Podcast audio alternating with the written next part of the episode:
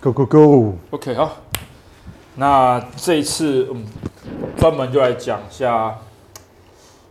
减重、瘦身还有体型啊，啊。那其实，在关于减重、瘦身，其实我们在之前其他的影片啊，或者在其他的文章里面讲到说，哦，我有所谓的社会体型焦虑。对啊，社会体型焦虑就是现在大多数的主流都会觉得说，瘦就是好，或者说就是特定，应该说现在的主流 IG 啦、Face Facebook 或什么的，对于特定的身材会有过度的吹捧，也就是对身材就是要长某个样子。那他们可能也是觉得说，就是只要想要运动，或只要想要健康，或者就是这个形象已经既定人心了，就是他们觉得说，就是好像不管怎样，我运动就是为了要往这个方向去走，而不会考虑说运动的时候，可能其实我们有些其他的目的，或者其他对于健康而言可能有更好的帮助，这样子。他就觉得运动就是瘦身，啊，训练就是瘦身，对对对，肌力体能训练就是瘦身，做重量训练就是瘦身，就就是瘦身对就变成说其实然后瘦身就又等于健康。对，啊，所以说变成说它其实一连串其实中间有很多逻辑上的一些偏差，但是不管就是训练本的目的本来就不是为了调整体态，而且就生理学来上来讲，想要用运动跟训练来变瘦还是怎么样，其实本来就是一个很困难的事情。其实逻逻辑上是相反的。严格说起来，硬硬要用训练来变瘦，其实效果真的不是很好。那确实有办法做到了，嗯是是但效果是真的很差。是啊，那，所以说其实回归到刚刚所说的，那到底变瘦是不是健康，或者说什么样才是健康？或者说我们在激励身为激励体能教练，我们认为的健康跟体态跟生活状态到底应该是什么样子，或者我们该怎么样吃？该怎么样训练？该怎么样去把这两个整合在一起？因为确实我知道很多一些训练的人说啊，训练就是会变大只啊，什么什么那个瘦子就是弱啦，什么也会甚至也会有这种有瘦就是好的极端，也有那种大只就是好的极端，其实两个都有各自的极端去吹捧或者说拥护他们自己的观点。但事实上，像 Strongman 那样子的体态，超级大只，那我们可以确定他们的确很强壮，我们也很多人向往，我也觉得那样子是很屌的一件事情。是没错，但这但应该说确确定定百分之百可以相信那个不是健康的，呃对，因为 strongman 是极限运动，嗯，那甚至很多健力选手他们的维持他们的体态也不是健康的，是。那甚至是更不要说健美，嗯，健美维持这么低的体脂肪也不是健康的，是，所以其实很多时候训练更大的问题，他们是只看到这个专项运动，就觉得说，哎、好像是要这样练就可以练成呃好的一个训练或是好的一个运动方法，但其实那都是很极端的比赛的状态，对啊，对啊，那像我觉得刚刚时装妹的人，我先不管他健不健康，其实单就你要练成他那样子或吃成他那样子，你是真的做不到，真的 真是的是真的做不到。身高一百七，然后体重一百七，是的，不可能身高这边七的比较少，但他大部分都一百八、一百九啊，身高一百八、一百九，啊，体重是一百五、一百六、一百对，七，这这是对你没有，其实如果你没有特别真的想要把自己增重或想要吃多个东西，你会知道，其实你想要增加体重是没有那么容易的增加啊。体重，严格非常说起来，当我们了解一些饮食上的一些胰岛素啊、血糖的东西之后，发现增肌真的比减重还要难太多了。真的，这这这倒是真的。嗯那其实减重简单讲，你什么都不做，就是不要吃东西，其实体重就会掉下去。就就是就是一般说，就是待会我会谈到的，就是那断食 对跟健康，断食跟训练到底对该是，或者是断食这件事情本身到底该怎么去、去看待？对，好，那所以说回归到我们的主题，那到底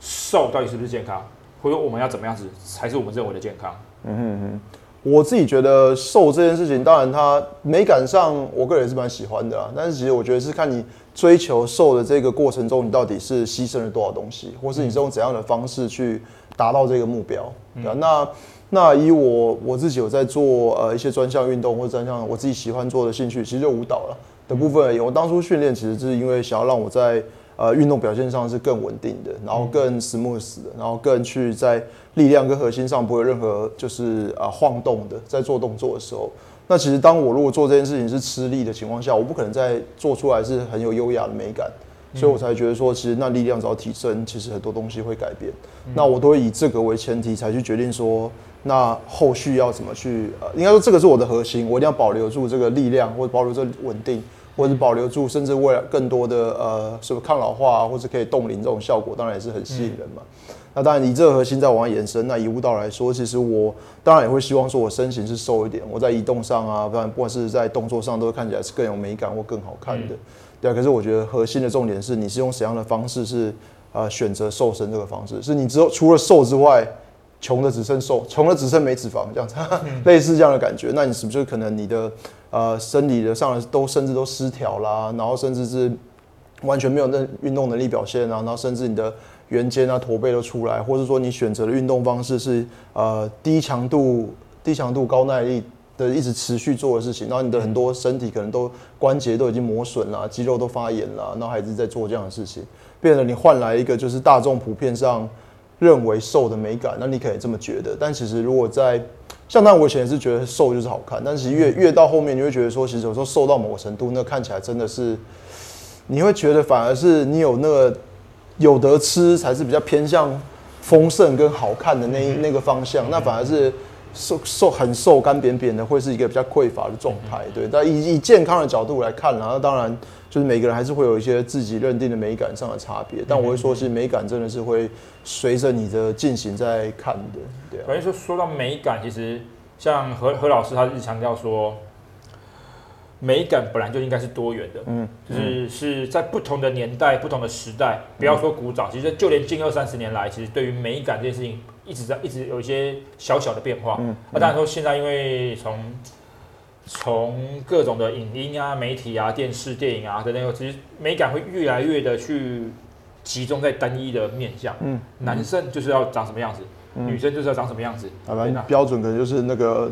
美国队长或雷神索尔这种，就是。又壮，然后体重超低这样子。但体重过那个比较偏向西方的 的观点啊。但台湾有没有这么的喜爱那样的体态？我个人觉得是有。我觉得是其实是有，打得到的人不多。对对对，我觉得其实是有。应该说他们，或者说他们其实根本很少真的看到这样体态的人出现在面前，所以他他以为那是一个他没办法接受的那种很瘦很瘦的体态的人。但是那那不管是哪一种，我觉得只要是以健康为前提的话。美感本来就可以是多元的，是，所以有些人喜欢是比较呃纤细的体态，有些人喜欢强壮的体态，有些人喜欢呃比较丰呃丰满或者是丰盛的体态。嗯，那只要它是健康的，其实基本上是 OK。那当然，最后讲到另外一个议题，就是对于社社会体型焦虑或者自我身体形象这件事情，不同的光谱上的确大家都会想要去维护或者是呃。维护或者是说稳定自己的立场，或者说去说服或是合理化自己的立场。嗯哼，所以说有些人就变成说，有些人他会说，呃，我觉得我这样是很美的，我觉得这样这样，我觉得觉得这样很丰满很好啊。嗯，可是从不管是从客观或主观的角度来看，很显然那个病离健康有一段距离。嗯哼，对的。可是有些为了为了去对抗那所谓的呃瘦身产业的调侃或是嘲讽，因为确实在这个社会上。长得比较大只的人，的确会容易被攻击，这是确确实实的。对，那可是反过来说，会为了自我保护而去说服自己说，哦哦，其实我这样子很好啊，我爱我这样的身体，我我很爱我自己，我这个这时候这样子就我过得很好。对，但是我我不否认说他，我不是说那样子不能过得很好，而是说如果有方法，其实让健康再往上走一步的话，其实不管说他是不是，因为当他往健康的方向走，也许他可能会变得更大只。一些可能会变得更小只，对，那实际上那那那样子，我觉得会是往以健康为前提，因为如果只是维为了维护特定的体型，然后去忽略掉健康，其实也是有点在是为为了保护而反击，那其实也本末倒置。我觉得其实那时候那时候也是听到一个讲法，我觉得非常棒，就是也是老师讲，他说就是你应该是先。选择你要怎样的能力，或是选择你要做怎样的运动或项目，然后这个能力之后，你自然去做一些相关的训练，你会发展成适合比较偏向适合这个呃选择的项目的一个体态，对，然后从此之后，如果真的这个这个能力是你觉得很想要、很喜欢的，那你就去欣赏现在这个体态带来后续的感觉，对，而不是说就是哦，我就要这个体态，但是呃其他东西都先不管，然后只是觉得说就是这个体态才是我要的东西，那这样其实。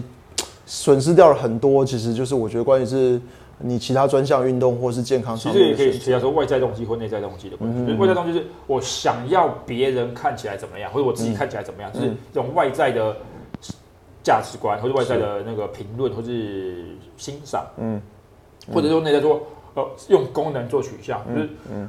我想要有这样的功能，我自然而然就会有这样子的身体状态，嗯，对，比如说那个其实那个那个。我跟我身体之间的连接是完全不一样的，因为有时候，呃，自我厌恶身体形象的自我厌恶其实蛮常见到，就是我很讨厌我这个身体，或者说，就是认为说，呃，我跟我这个身体是分开的，就是我拖着我这个身体哦，这个身体虚，就是我我不要这个地方，我不要这个地方，那严重到会变成有可能会变成从社会体型焦虑，对于自己的身体的长什么样子是很焦虑的，到身体变形症或是身体呃形象疾患。他意思是说，我对于我的身体已经厌恶到说，我拒绝去承认，或者我不想承认这个是我的身体。嗯嗯，到会想要去做身体改造，比如说从抽脂啊，到切掉身体的某个部位啊，切掉某个肌肉啊，或者是怎么样，就是或者是做做其他的一些身体改造，去或者是厌食症或者就是变成说，去很严重的去想要去改变自己身体的状态，而那个东西往往会在主。客观上来看，其实那个东西只是一个没这么严重，或是微不足道的的一个状态，或者说很多人认为说那已根本已经够好了，可是却这样说说我不够瘦，我不够怎么样，我不够大只，对我的肌肉不够，就是我觉得自己瘦弱到需要去填充一些物让自己肌肉看起来很大，那那个完完全全是身体形象的一个崩坏，是对于自我身体的认知的一个崩坏，对啊，那那那个东西就已经走到去人格那个。临床心理，或是已经精神精神疾患，我觉得程度，我觉得实际上当然这个例子是比较极端。那我觉得就一般人而言，其实如果他没有状态到那么极端的时候，其实很多时候可能他们更缺欠缺知道的是说，就是到底做些什么事，不管是做些什么饮食，或做些什么运动或训练，能让他真的更靠近他的体态这个方向。他有可能就是真的是就是就弄一些很奇怪的饮食，或弄很多很奇怪的训练，或做了很多运动，然后或是找了一些。呃，教练告诉他说这样做的对，但他其实可能下很多功夫之后，发现他连靠近的边都没有，或是一直来来回回在那边的时候，就是对我们来说，就是那样子的做法根本就是在走反方向。没错，没错，就是说，所以我要讲的重点就是说，他其实可能有试过，然后也尝试过，但是他他想要走的方向，他发现根本没办法控制，之后就做出很多很极端的行为嘛。那其实回到我们主题上，我觉得说，其实如果你当你今天如果是一个知道该怎么做运动，或知道该怎么做训练，或知道该怎么饮食控制，就可以调整你的体态，而且它是慢慢有效。当然你要还是要给他一点时间啊。如果有些人是，对，有些人想要是两三个月就嘣变成这样子，那其实那当然是蛮扯的。可是如果其实你是知道这些，而且就是正确的方向去有效的行动的话。其实那给自己大概一两年时间，都可以把体态改变成这样。而且我觉得这也会最重要一点是可以大幅的降低说你的体型焦虑的部分，因为你会知道说，其实你是有能力去控制说我到底想要长什么样子。对，那那像刚刚讲，就算说我们会顾功能嘛，可是功能之外，其实我们当然是希望顾一些外形的东西。那可是这是因为我们有能力去选择说，哎，我想顾这个又顾这个。那刚刚的例子会比较变成就是说，应该说蛮多人情况都是他其实根本连。一个都不知道该怎么布。对，那那那他做了这个运动之后，做没有没有功能，也没有效果，那也没有能力，那最他也也没有得到他的外形，那他最后他就会觉得说，那我选择的呃，就只有很极端的手段。对，所以事实上，呃，我们可以做的选择其实还蛮多的，那当然不是任何的方式都可以做的，比如说，呃，有些人他是就是就是想要很纤细、很纤细的那种身材。可他想当大力士，嗯，这这这这真的是没办法同时做到，对，但但是但是他可以一个很结实的身材，或者很呃紧实。紧实的身材，可是仍然是有力量的，因为很多的运动选手，他们依然不是很大只，可依然是非常有力量。其实有时候你真的只要去看一些像奥运回来，其实帅哥美女是一大堆，那身形之好看，但是每一个运动能力都强到不可思议。对，说到奥运，其实呃过往其实网络上有流传一些照片，就是把。各个不同项目的奥运金牌选手全部拿来拍，呃，泳，呃，身材照这样。那每一个项目的身材都长不一样。嗯，然后他们全部都是顶尖到顶尖到不行的的金牌或银牌选手。嗯，对，但是每一个项目的人就是长得不一样。嗯，那事实上就是就是一样，就是，嗯，我可以去选择我想要的功能。嗯，那当然我也可以去同时兼顾我想要的呃样貌。嗯，实际上是可以兼顾，那当然就变成说，你就要很有效的知道说要做该怎么做，我知道该怎么做，要该如何取舍，没错。那并且知道说我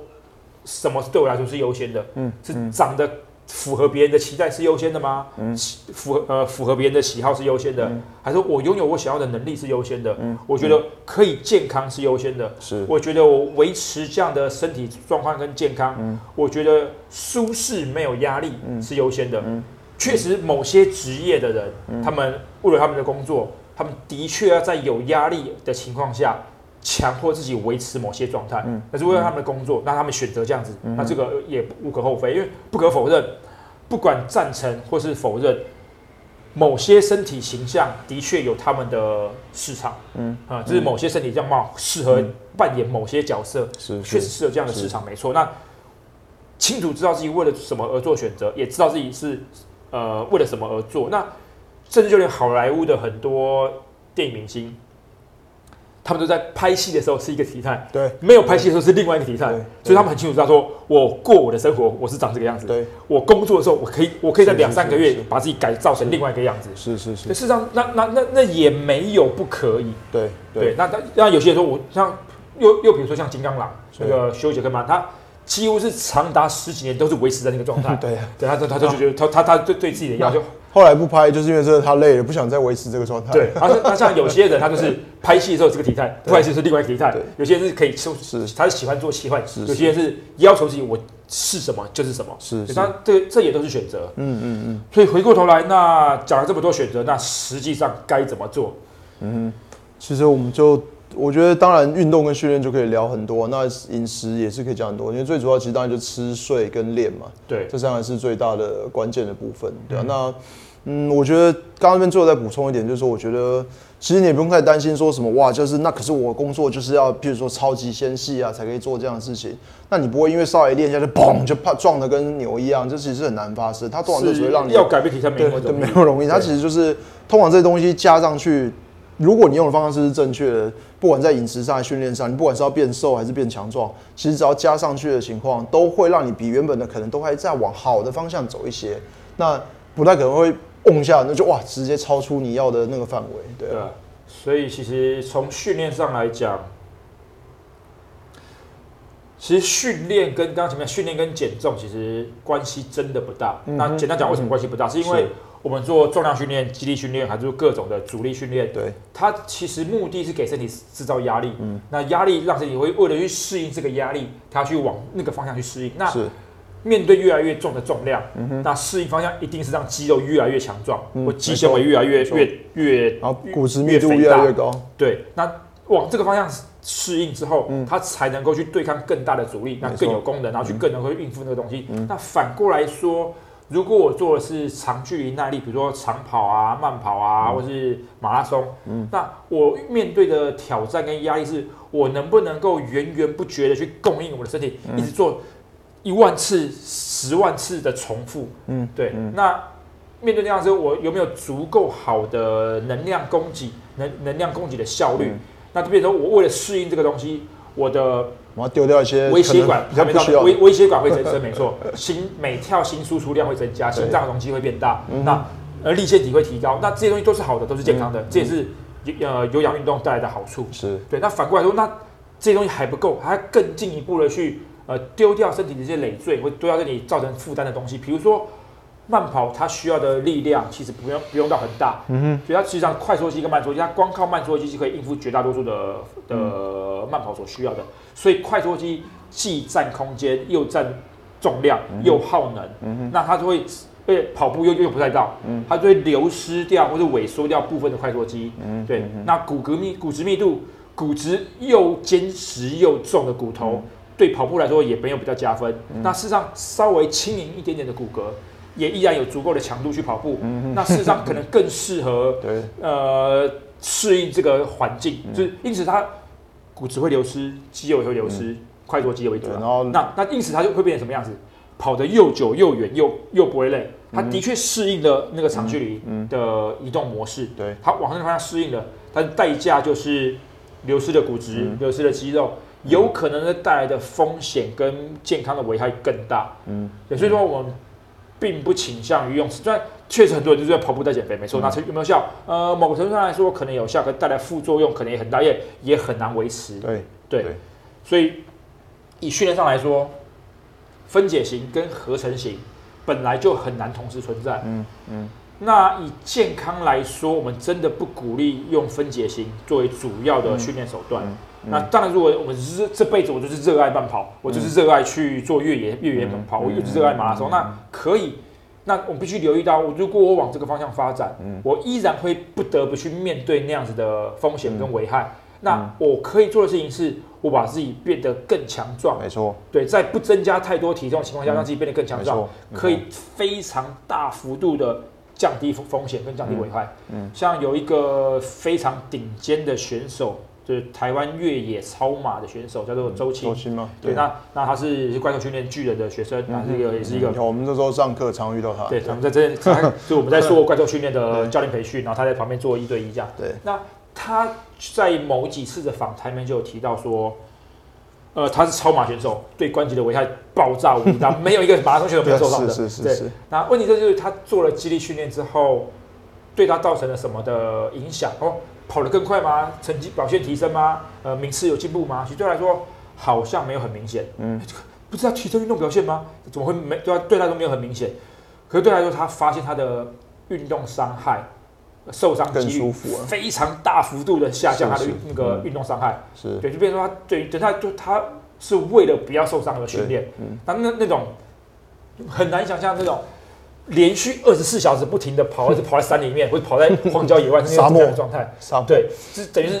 不嗯每一秒钟都在忍受身体的疼痛，然后去坚持下去。他说那个根本就是一个修行，他说甚至他甚至说他会边跑步边念心经，是，对，那事实上那个完完全全是超级极限运动。所以就越强壮的情况下，你就越能应付这样的东西。对，所以说我假设我就是热爱那样子的运动，那我也明白那样的运动会对身体造成什么样的耗损，对，那我用肌力体能训练去把耗损降到最低。嗯，就应该说，正因为你这么热爱这件事情，所以你才更愿意花额外的时间去强化这件事情，让你这件事情做的可以更久或做得更好。对，没错。所以，如果你越热爱这件事情，其实那你可以更做更多的肌力训练啊，它没有什么太大的问题啊。对啊，所以没有这样。所以回归到肌力训练，那肌力训练它明明就是合成型的训练啊，嗯哼，那它跟体态到底有什么关系？那不不就只能变壮而已吗？只要说，哦，我想变瘦，该怎么办？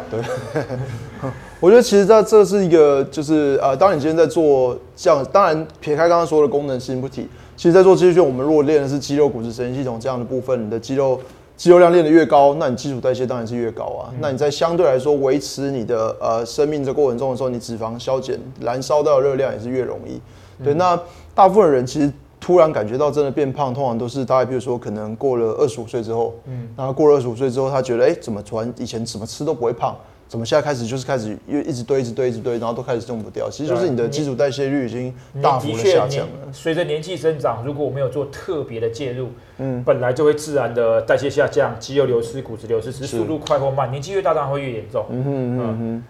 对，所以说其实在，嗯，关于肌力训练本质上就是一个合成型的训哼，练，是。对，但是它常见的，可是不是很多人他说我在减脂增肌吗？那其实同时减脂跟同时增肌，我同时要分解，同时要合成，它两个同时做到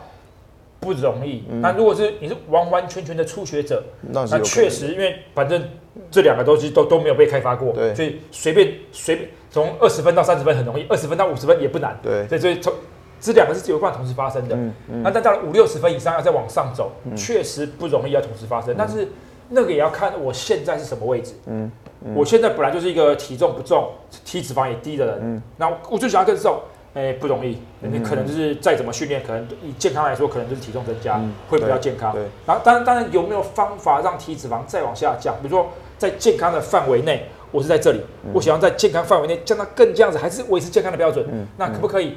可以，那那个技当然就难度会比较高，嗯对。那反过来说，如果本来体脂肪就很高了，比如说一个男生体脂肪三十多，对啊，体重大概是过也是比较实际上这种最适合开始直接做重量训练，因为这样说，因为他的本来就本来就没有所谓的能量不足的问题，对对对，他的库存很多，对只是库存没有办法被利用而已，嗯就他的金库里面锁了很多的财产，啊，只是金库打钥匙打不开。问题在于我怎么打开那个金库的钥匙，把里面的资源、能量库存拿出来使用那如果是他本来就是很大只的人，他确实有可能因为光做肌力训练，同时肌肉量增加之后，他过多的那些能量，哎、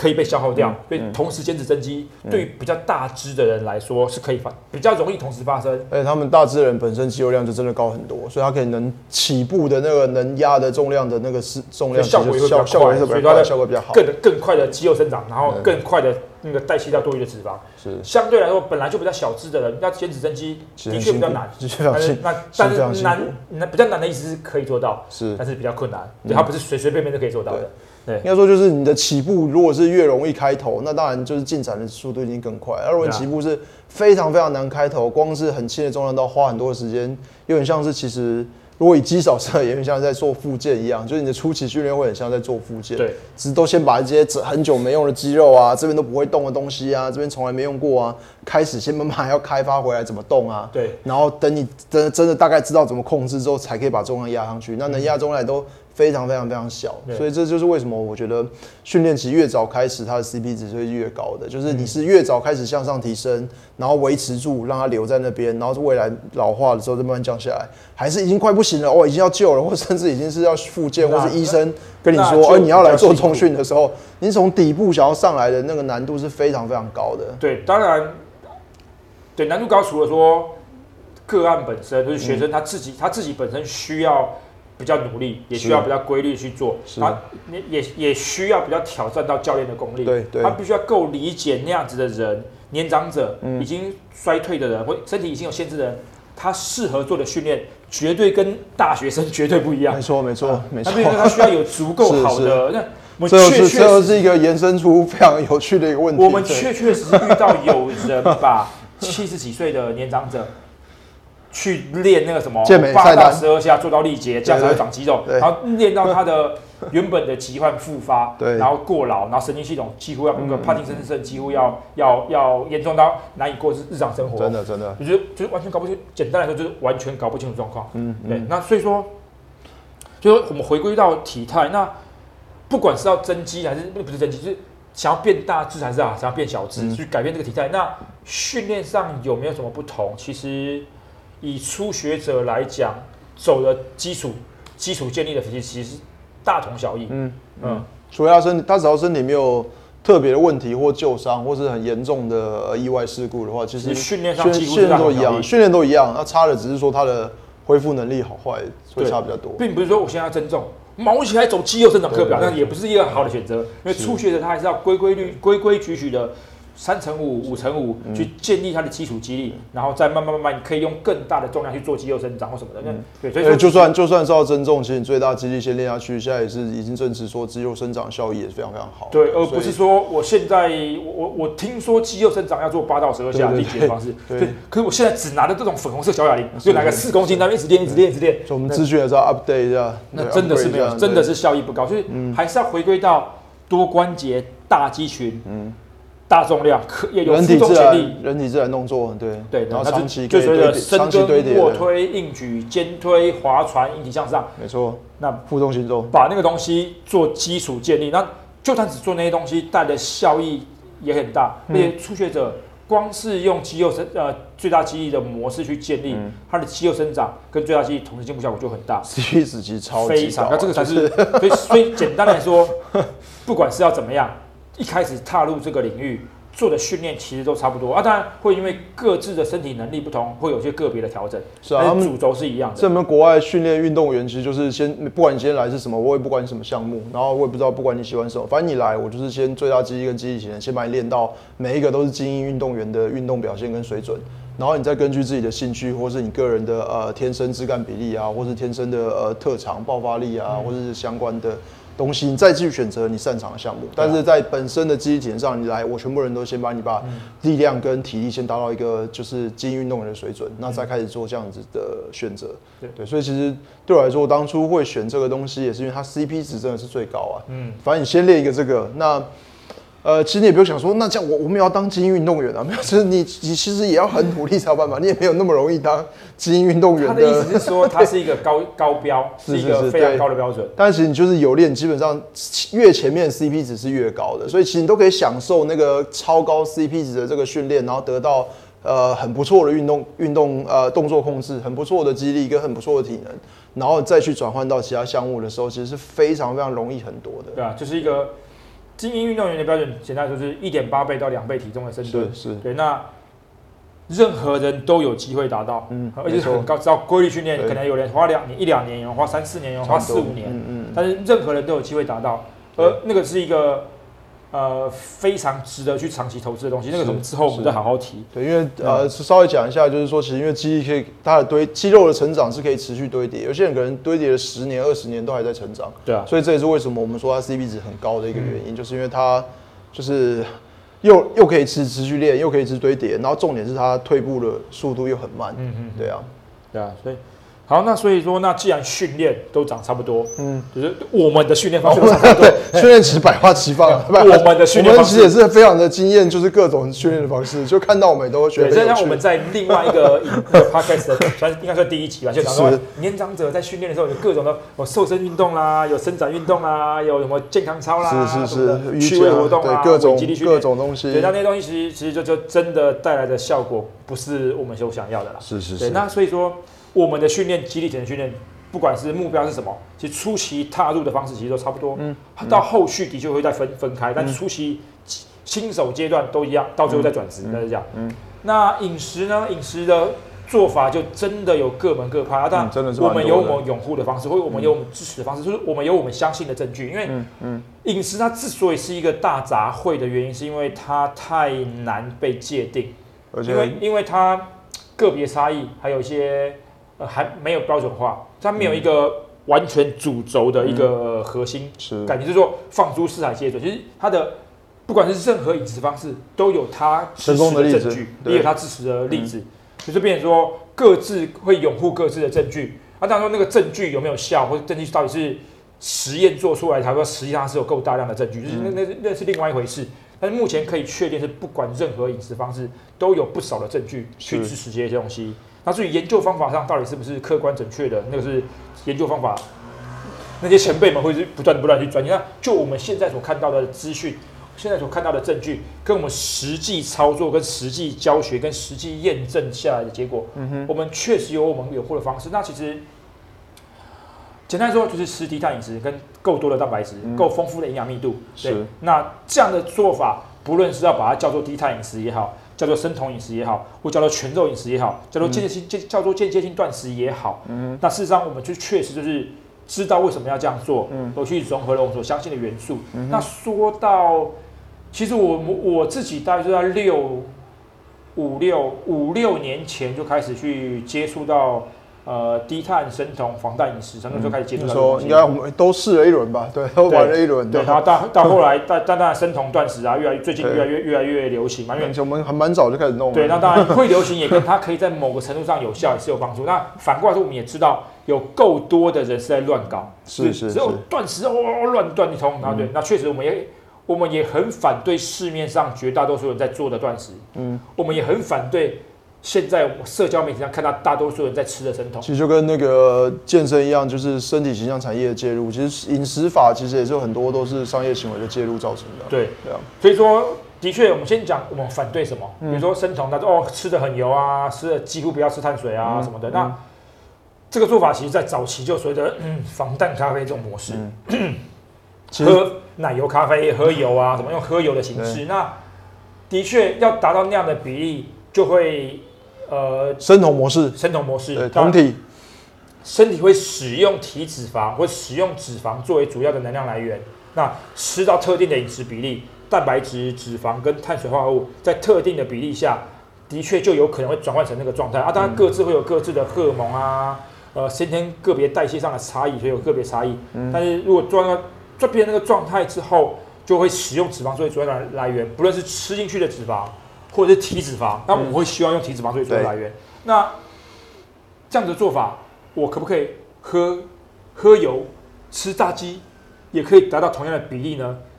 技术上可以，嗯，所以确实很多人都就是用明明就是用喝油的方式，然后吃了很油腻的食物，然后吃很多的一些肉，来达到所谓的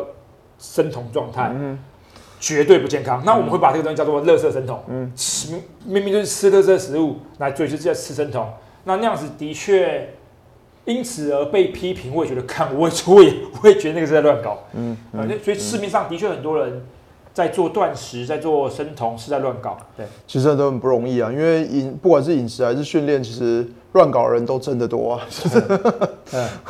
对，所以说对我们来说，我们支持什么？我们觉得应该怎么做呢？对，简单来说，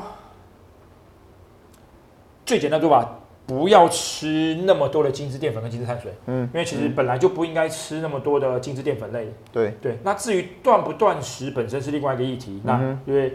到时候觉得当我们身体够适应使用脂肪作为能量的时候，我们对于饱足感会跟我们吃一吃一般混合饮食，就是正常三餐正常吃的做法就会不太一样，我们使用能量的状态也会不一样。嗯。嗯，你自己对于饮食，你说话你觉得该怎么做？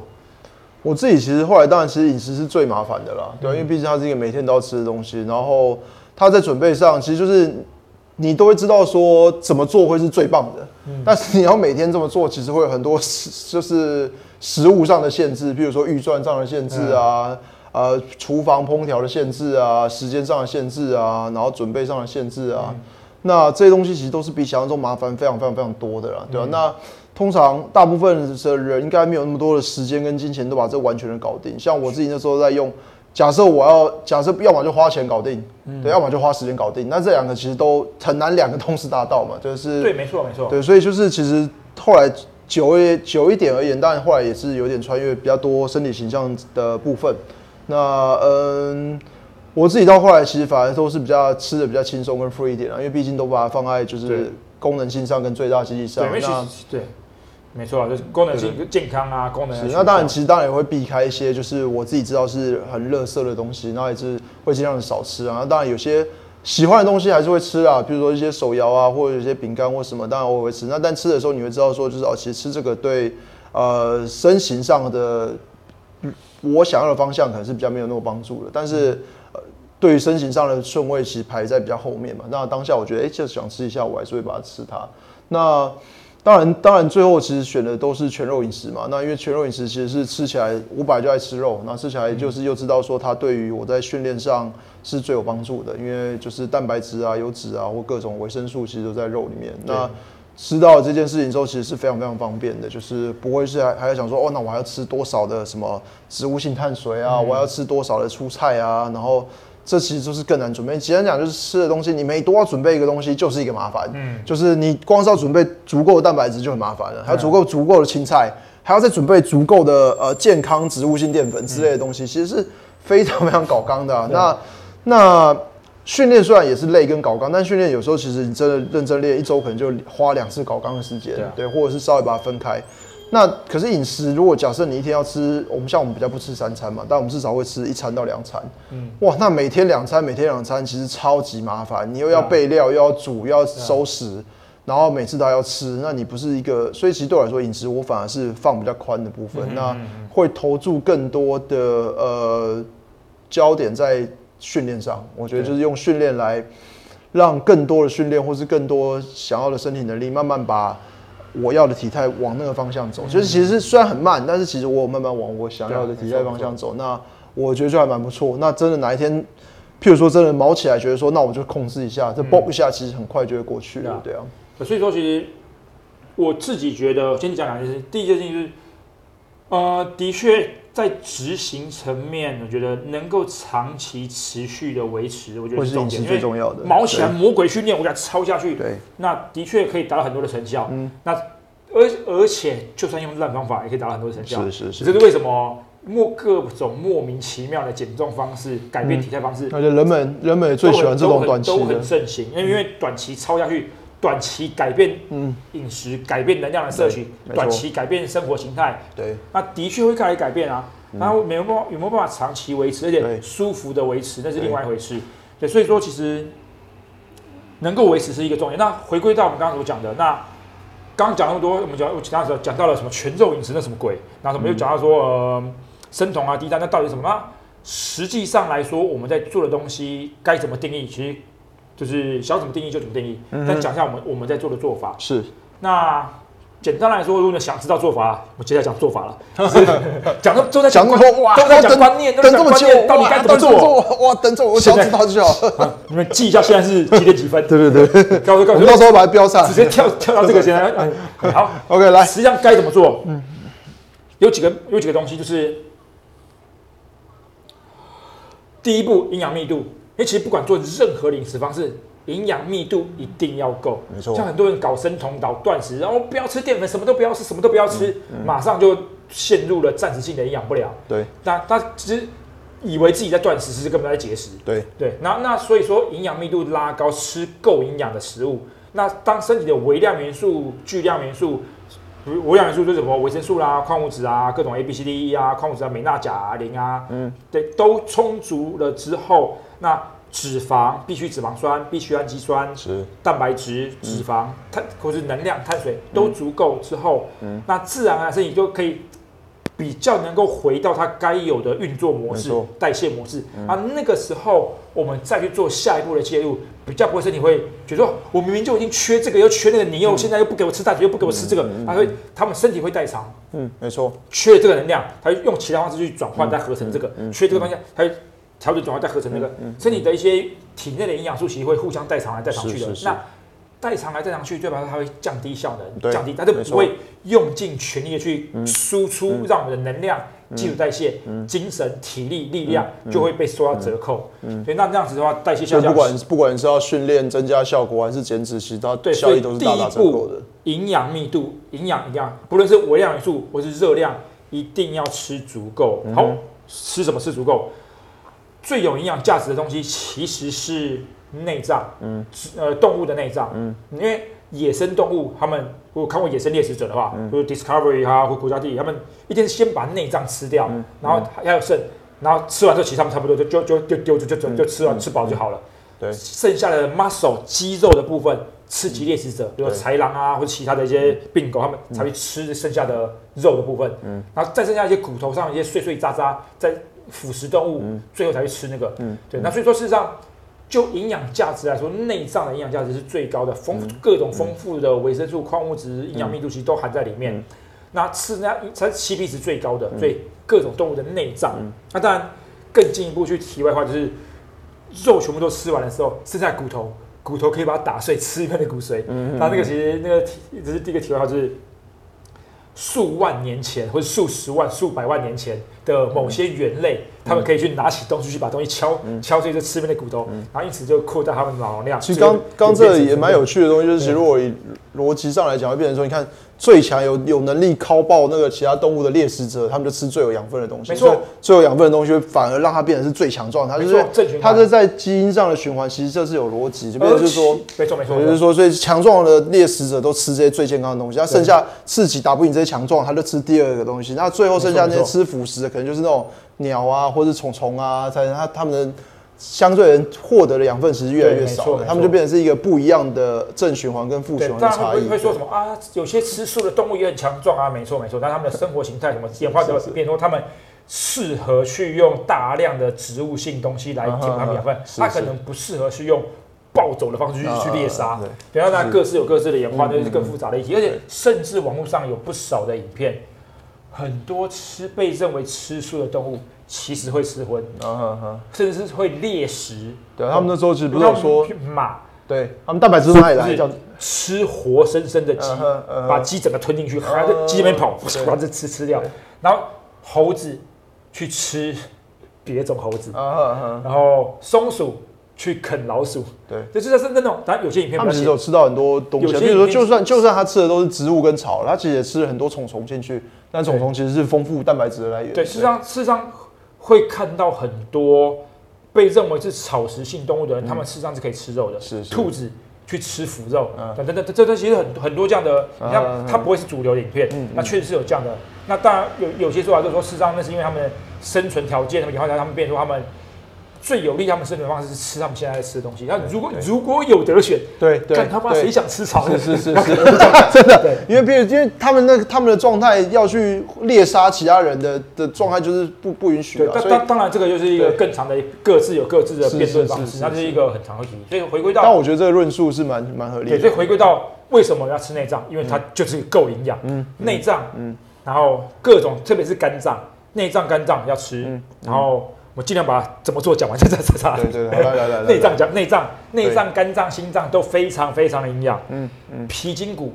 呃，比如说猪皮、羊皮，然后筋是比如说牛筋，骨是大骨汤，嗯。非常营养。嗯。然后肉类本直接的肉就是肉本身也 OK。嗯。然后像像很多人说肉肉里含有什么营养？肉就是呃蛋白质啊、脂肪啊，就这样子啊。没有，这样肉里面含有非常丰富的维生素啊、呃矿物质啊，甚至是一些什么一些必需氨基酸什么，或者一些什么营养素。其实肉本身含的营养素其实蛮高的。应该有很好的脂肪在里面。对，没错，没错，没错。对，那所以说肉、内脏、皮筋骨，简单说一一个动物从鼻子吃到尾巴，从头吃到尾，那事实上可以取得非常丰富的营养价值。那再来海鲜类的、紫菜类的都 OK，海鲜、紫菜只要没有过敏的话，其实吃海鲜是很好的。然后紫菜类的，对，然后新香料，嗯，葱姜蒜，然后一些罗香草植物，什么罗勒啦、迷迭香啊，什么那些都 OK，因为对大家都吃香草植物。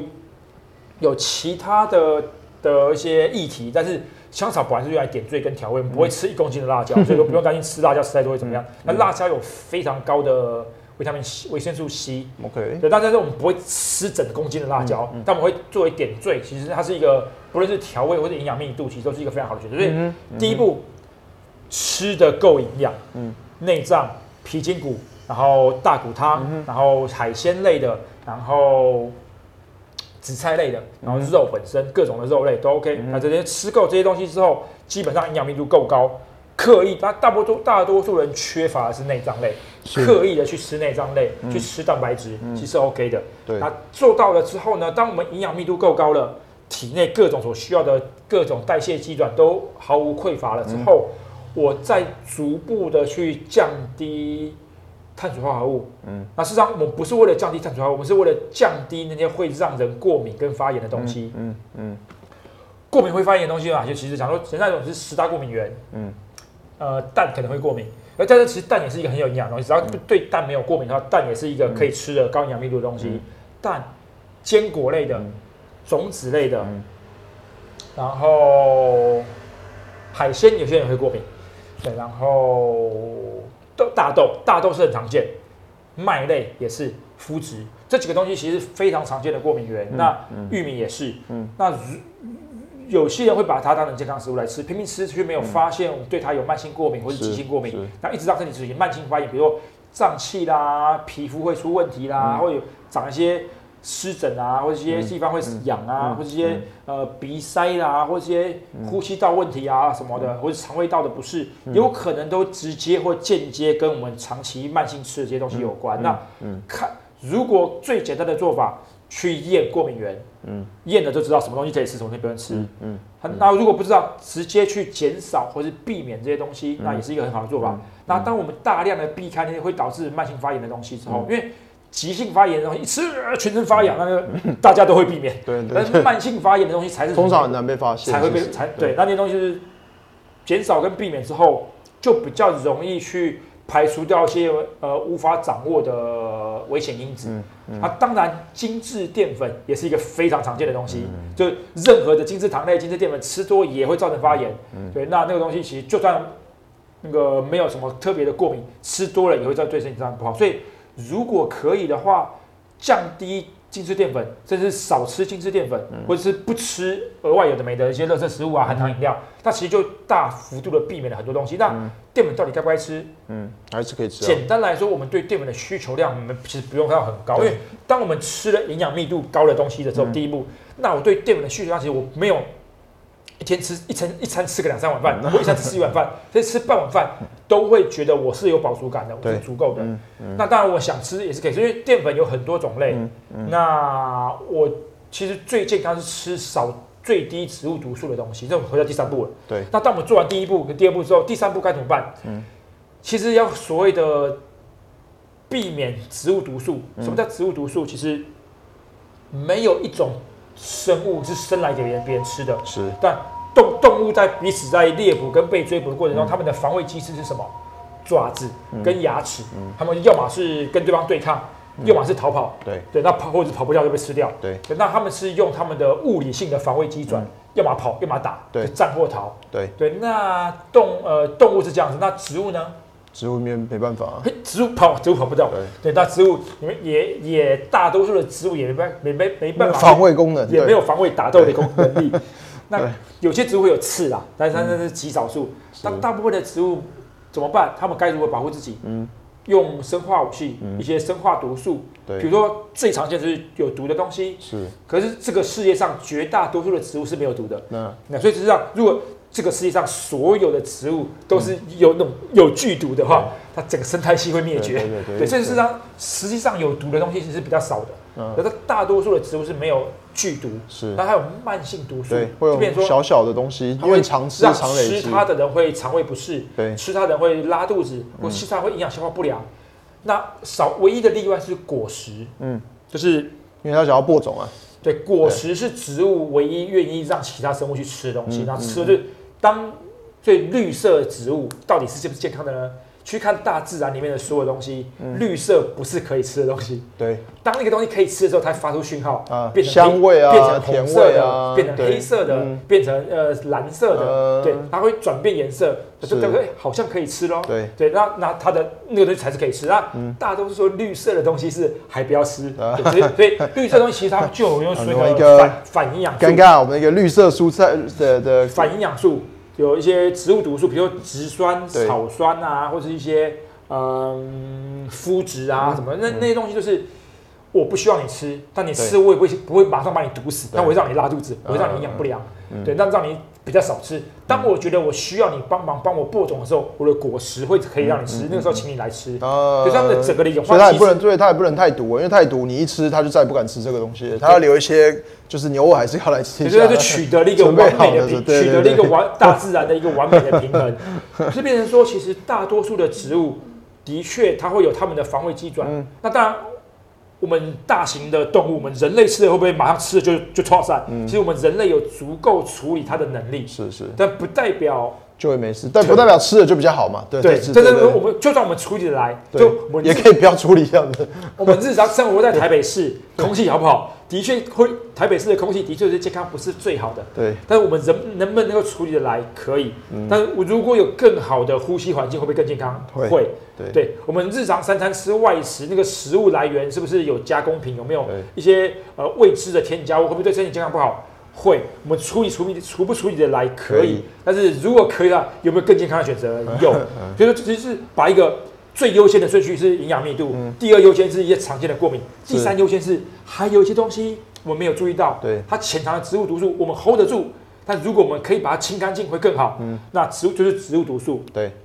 比如说植酸跟草酸，嗯。它有非常好的跟矿物质跟镁钙的镁钙钾的亲和力很高，嗯有时候它会吃进去，它会快速的跟镁钙钾去结合，嗯结合之后形成另外一种化合物，那那样子我们人体就没办法吸收了。，OK，如果我吃了草酸、植酸的植物，比如说各种的菠菜啦，这些很多植物里面都含有这些东西，那那我就很难把我所需要的矿物质吸收，因为它都被结合的其他东西就只能排掉。OK 对大概是这样。所以我简单来介绍一下几种常见的植物毒素。啊，等我个几秒钟，看一下讲稿。嘿，对啊，我们也差不多，好，那常见的植物毒素，其实比如说麸质，麸质是小麦，这国外超夯的，小麦真的是一个很多什么麸质过敏啊，这是很常见。是那当然有另外一种可能性是大量使用除草剂或是某些特定机改的小麦造成的一些危害，也是有可能。但是基本上不管怎么样，麸质的确会对肠道黏膜受损，还要注意。那再来是凝集素，凝集素在大豆坚果种子里面很多，它会对也会会让身体发炎跟阻碍营养的吸收。呃，这就是为什么后来其实我都不太喝豆浆了。对，没错，喝豆浆真的是一个哎豆豆浆真的被很多人认为健康食品，可是它的它的凝集健身完一定要来一杯，对。甚至它的蛋白质没事就来一杯。蛋白质的确很高，是它的一些大豆异黄大豆异黄酮很高，它的嗯类雌类雌激素，类雌激素它跟人体的雌激雌激素很像，嗯哼，所以它就会有那种好像那种有丰胸的效果。嗯，而实际上来说，它反而会阻碍了人体自然分泌自然的雌激素的功能，嗯会嗯干扰我们自然的激素分泌，是是所以反而会造成一些不好的危害。嗯，OK，草酸、植酸在坚果种子里面也跟谷物里面也有也也有，它就如果它会它会影响到我们的矿物质跟吸营养的吸收。嗯那这些东西基本上就是你我再也不能吃植物了吗？吃全肉饮食吗？你可以笑吗？嗯呃，就是留意到植大自然中的植物有它们的防卫机制在。嗯那我们要吃它，它吃植物有没有它的营养价值？有。嗯那有没有它的危害？也有。嗯，我认知到植物有它的防卫机转，嗯，它有它保护它自己的方式。我们吃它，我们要付我们应付的代价。是那我可不可以不要吃？也可以不要吃。嗯，那当我明白之后，某些生菜沙拉看起来就很好吃，我就知道吃，或者是啊 OK 啊，对，我酸菜白肉锅就是好吃，我想吃，可不可以？哎，哦酸菜可不可以？对，讲到酸菜白肉锅，嗯，发酵过的植物之后，它的危害会下降。OK 所以有某些发酵过的植物，其实对身体的危害没那么高。OK，甚至说它发酵之后产生的一些泡菜吃起来，某些它的一些酵一些也不是酵素酵素或者是它的益生益生菌也对人体是有益的，那那个就是另外一种选择。嗯所以就变成说我留意到某些植物有某些选择之后，我自然而然可以这样吃。那综合以上这东西，我们该怎么吃我们日常的三餐？嗯哼或是两餐，或是一餐。呃，你要把营养密度拉高，每周都一定要吃个一两次内脏。不是说每天都要吃猪肝啊，没有那么夸张。每周喝一次猪肝汤，可能一两次，对，每每周喝一碗到两碗猪肝汤，可能就非常足够了。那有综合下水汤，综合的内脏，OK，很好。对，那那肉类蛋白质，肥的肉吃，嗯，瘦的肉也吃，皮筋骨也吃，那这样是 OK 的。那我就已经取得绝大多数的营养素了。那我还需要一些其他的东西，海菜跟紫菜类的，海带、紫菜那些东西尽量吃好，那是好东西。是对，就它就那海带是藻类，它的防卫机那个植物毒素相对比较低，OK，或者说几乎没有。嗯，然后当我取了绝大多数营养素之后，我避开那些常见的过敏源。嗯，呃，蛋啊，或者是呃蛋也是可以吃的东西，但只是如果有过敏的话就，就就自己留意。嗯那蛋啊、坚果啦、种子啦、呃玉米啊、麦啊这些东西都是常见的过敏源。嗯，就也能避开就避开。那再来就是常见的植物毒素，呃，各某些特定的植物，比如说绿色蔬菜类的东西，某些绿色植物。坚果种子，那豆豆类、麦类，那避免过后之后，我就更把我潜藏的一些危害降到最低。那当我维持这样的时候，我我淀粉到底可不可以吃？可以吃。有没有某些淀植物是它的植物毒素最低的淀粉？香蕉，白饭反而是可以吃的。嗯，吃白饭这么 K 笑哦。正是因为白饭是精致淀粉，它精致过了之后，它的白白米那个胚芽米上面的那一层反而被剥除掉了，它的那些麸质啊、植物毒素反而被去除掉。正因为它是被精致过的，嗯，它就很单纯，它就是就是个能量来源，嗯嗯。所以如果我的碳水耐受度够好，我有在训练，我有在运动，我不怕吃了碳水就怎么样，那我吃白饭、吃地瓜、吃香蕉、吃木瓜。是非常好的碳水来源，也是很好的能量来源。是是是它没有什么危害，又可以补充我所需要的能量，这样就 OK 了。所以，我们可不可以吃碳水？可以吃，我需要吃就吃，我不想吃就不要吃。对，对，那那如果我有很巨大要调整胰岛素跟血糖需求的话，我就减少一点点。啊，我没什么太大的需求，我有训练，我有运动，我可以吃那些东西吗？完全没问题。所以综合这些东西，我有训练，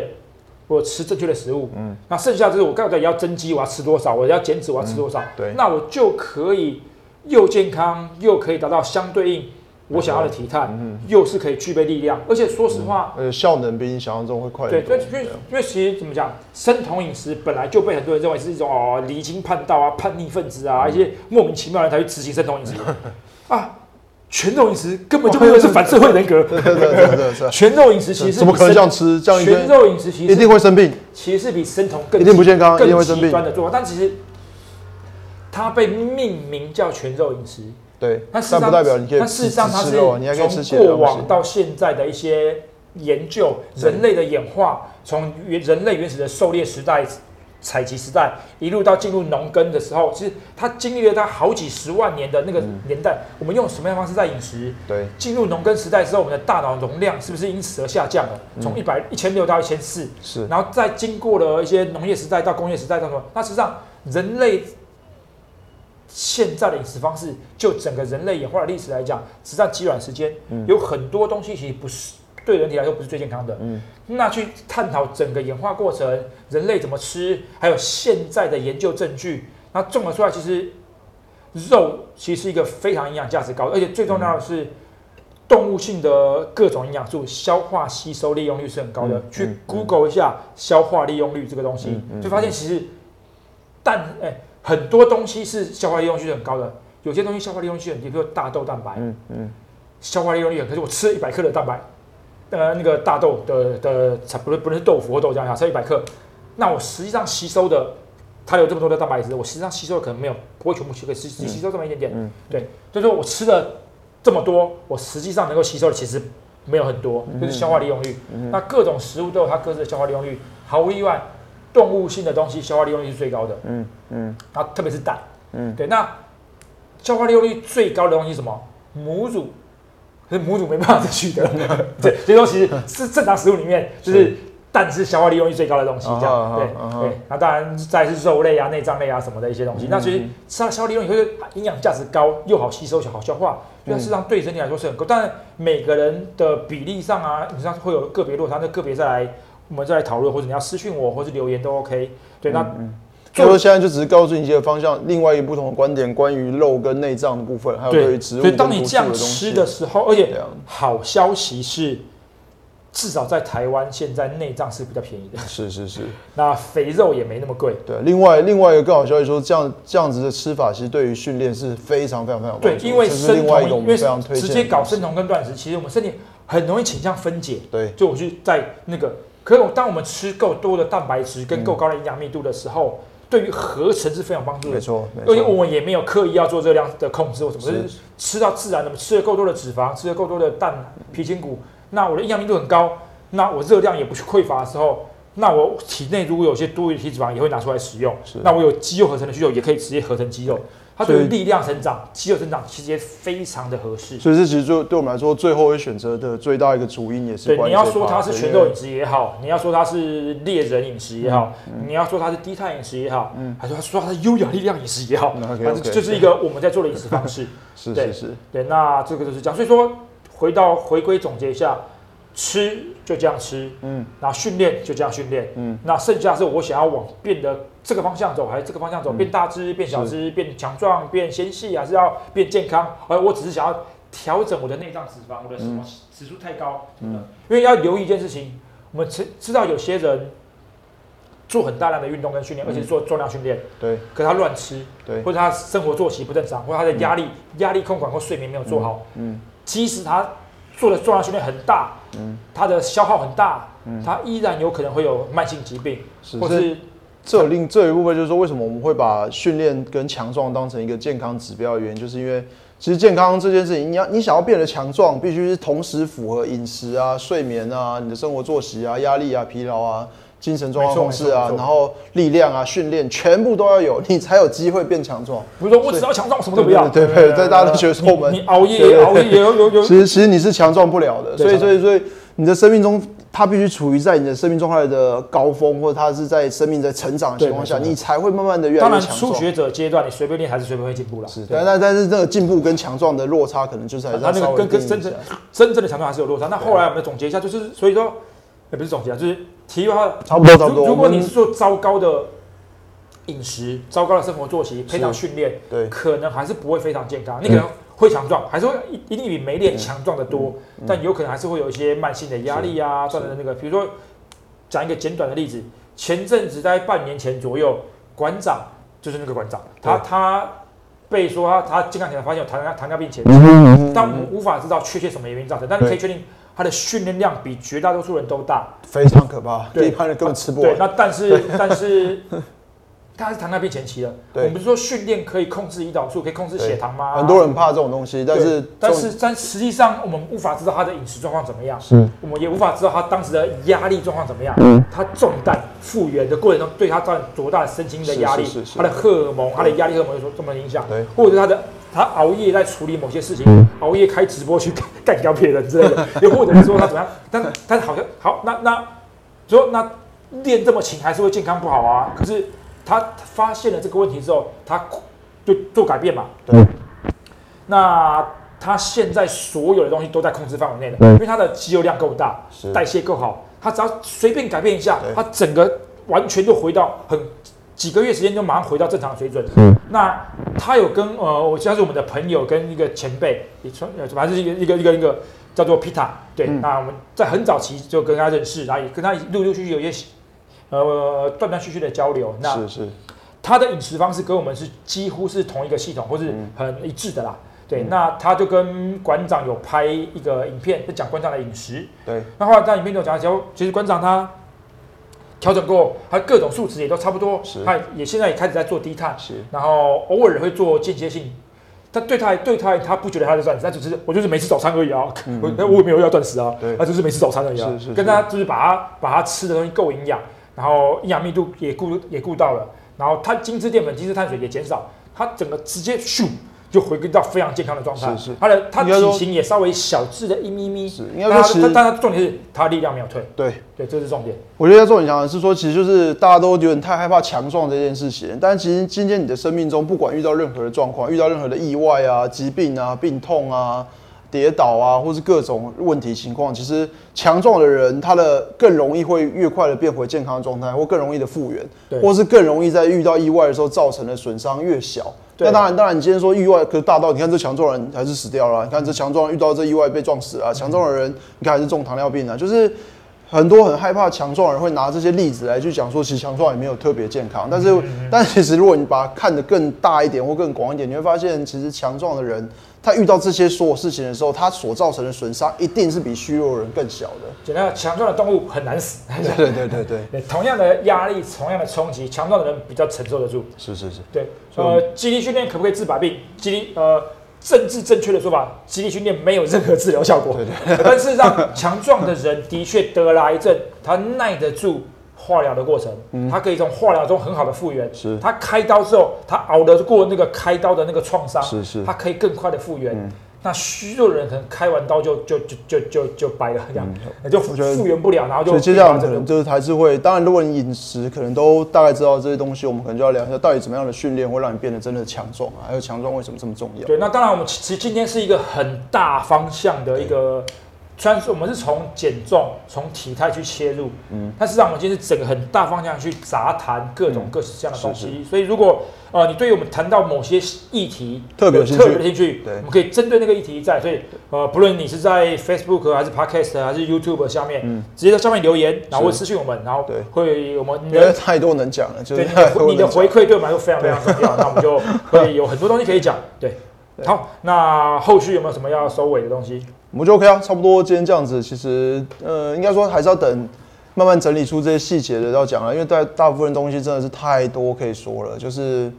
普遍来说，真的很多的知识都健康跟强壮的认知跟知识，其实都有很大的呃科普的空间啦。对啊我觉得对所以其实有时候其实对对对，其实就是说，其实有的时候常其实像周围的朋友会常遇到像这样的状况问题。其实有时候我们真的很想讲些什么，但是但是就是这样讲的东西太多了，你知道吗？就是很多观念都会环环相扣。你想什么你想想还是算了你讲了这个，就知道说他一定会有另外一个问题。那那个问题，其实我们也知道为什么会这么做，它背后的原理跟背后科学或背后的认知，在我们在论述上会怎么去看待这件事情，其实都已经整理过。可是我们西都没有都没有简单的答案，因为讲简单的答案很容易造成误解。是是是所以其实为什么要搞这么长，就一个长论述。对但是当然，如果你需要简单的答案，我们也有简单的答案。对但你需要长论述，了解来龙去脉背后的原因，跟他的逻辑怎么辩论，到为什么他去看待每一个观点，然后最后导出一个结嗯论。其实我们也是，我是个人比较喜欢这样啦，但是有没有耐心这样听完是又是另外一回事。是是是，对因为这都有问题嘛，就是讲讲的多，他根本没兴趣看，也听不完，也没有觉得听，就是根本听不下去。他、讲的少，你也不会相信，就是说这怎么会这样？我才不跟我想的根本不一样啊！我从小学到，或者我认知，大家也都不这么做啊。就是为什么你讲的是这样？所以其实这是一个 很麻烦的东西啊，所以才说像刚刚说的，你真的对于哪个议题特别有兴趣或特别想了解，我们可以针对那个去讲一些细的东西，每一个小东西其实都可以讲很多很多。对啊，那好，那后续最后就是我个人的粉砖是